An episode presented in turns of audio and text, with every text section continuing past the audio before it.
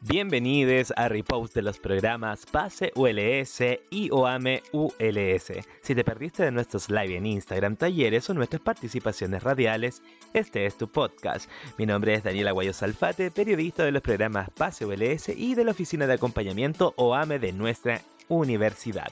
En este capítulo número 4 de nuestra segunda temporada, les estaremos presentando el trabajo realizado por el equipo psicoeducativo del programa Adportas ULS. Espero que lo disfruten. Hola, te damos la bienvenida a Sacar la Carrera y Vivir para Contar, una iniciativa de Adportas para apoyar el cierre de los procesos universitarios y el ingreso a la vida profesional. Somos Natalia Urquieta, Cristian Pizarro Carolina González. Y hoy hablaremos de experiencias universitarias e higiene mental. Cristian, yo sé que tú estás en tu último año de carrera universitaria. Quería preguntarte cómo te has sentido frente a esta situación a puertas, digamos, que ya estás por egresar de tu carrera. Mira, eso no se pregunta. es, una, es una experiencia. Sí, es complicado porque son muchos desafíos nuevos, son muchas situaciones en las que siento que no me la puedo y es también acompañado de la ansiedad de lo que yo sé que viene ahora. No solamente los aspectos formales, porque por ejemplo a mí el 20 de diciembre me van a hacer un examen que es como un examen de grado, por así decirlo, y todas estas cositas que están asociadas con terminar, sino que también después viene meterse en los espacios profesionales. Entonces, siento que es esperable no creerme que estoy parado o no parado. Es difícil esta situación, yo creo que todos pasamos eh, en su momento, quienes ya podemos decir que estamos en la vida profesional, pasamos ese nivel de estrés y, claro, es bien intenso. Pero eh, por lo mismo queremos hablar hoy día de un término que consideramos es súper importante para sobrevivir a la carrera y vivir para contarlo, como se llama nuestro programa, eh, que se denomina higiene mental. ¿Qué, sabes tú al respecto? Eh, mira, yo sé que la higiene mental es una colección como de técnicas eh, para funcionar un poquito mejor y evitar las cosas más feas que nos hace nuestro cerebro a veces. Esto de creer que somos el peor ser humano existente, que no podemos con nada. Eh, hay maneras de no dejar que el cerebro creer eso. Son muchas, funcionan diferente para diferentes personas. Eso. ¿Y tú has aplicado alguna en ti? Eh, sí, yo encuentro que una de las cosas más importantes que he hecho yo para poder seguir con mi carrera y poder sobreponerme a desafíos nuevos es esto del cuidado emocional y el cuidado de la autoestima, eh, particularmente lo que tiene que ver con lo que es la culpa la culpa no es una emoción conductiva. Entonces, algo que yo he logrado hacer y que me ha funcionado es que cuando hago algo mal o no me responsabilizo de algo, cuando llega el momento de arreglar esa situación, es no sentir culpa al respecto, intentar no sentir culpa al respecto, porque si es que siento culpa me paralizo y no hago nada. Simplemente ya eh, continúa, eh, funciona. Oye, Caro, y, y respecto a esto mismo, en tu rol de psicóloga tal vez, Em, es increíble como nosotros a veces no consideramos que las emociones pueden afectar nuestro desarrollo a nivel profesional, pero la verdad es que nos afectan más de lo que deseamos. ¿Qué, nos puedes comentar tú al respecto?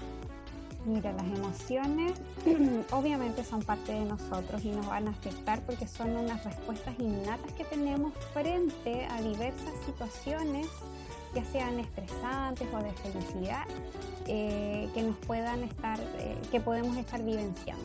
Y muchas veces o nos movilizan o nos paralizan.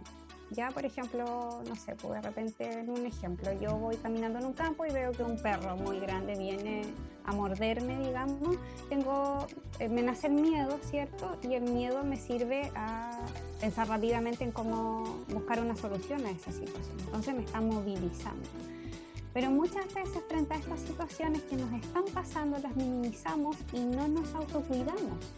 Entonces yo siempre le digo a las personas, oye, si a ti te duele la guatita, y por muchos días y estás con este malestar, ¿qué haces?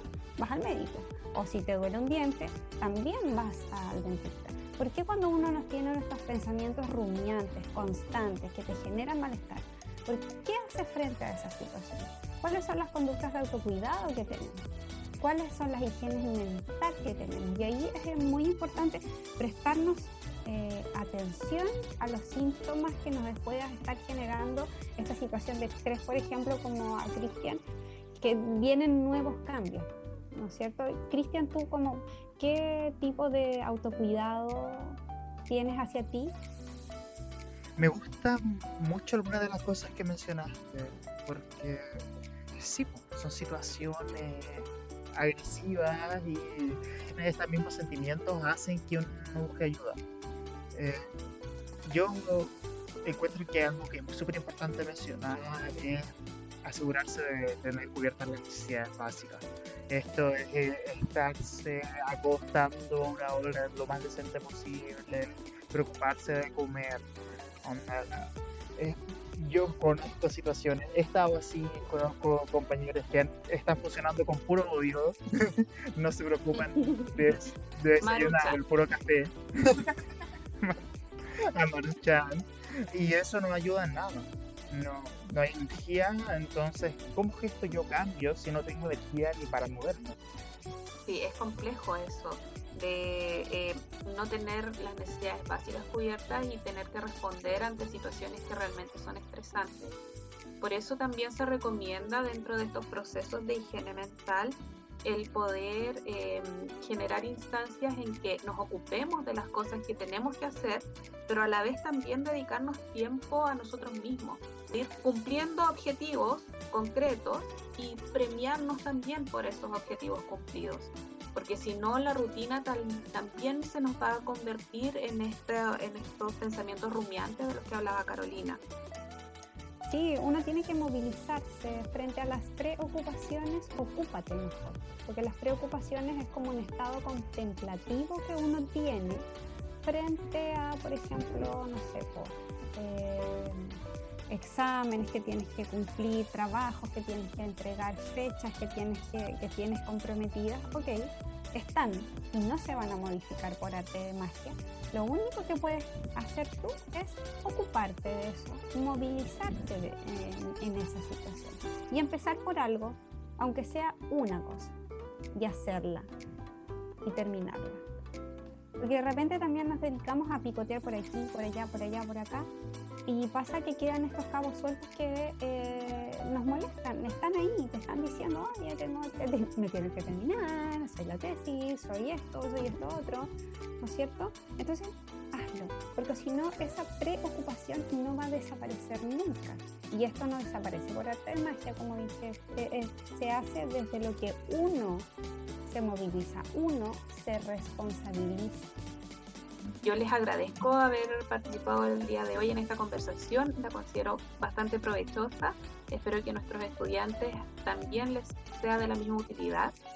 Y también comentarles a ellos que si quieren saber más o quieren leer sobre estos temas, encontrar más contenido como este, eh, les invitamos a nuestros acompañamientos y a ingresar a la sección del Moodle en su sección Adportas. Así es que muchas gracias y hasta una próxima ocasión. Muchas gracias por la conversación y a quienes nos estén escuchando. Muchas gracias por su atención. Nos encontramos en otro espacio.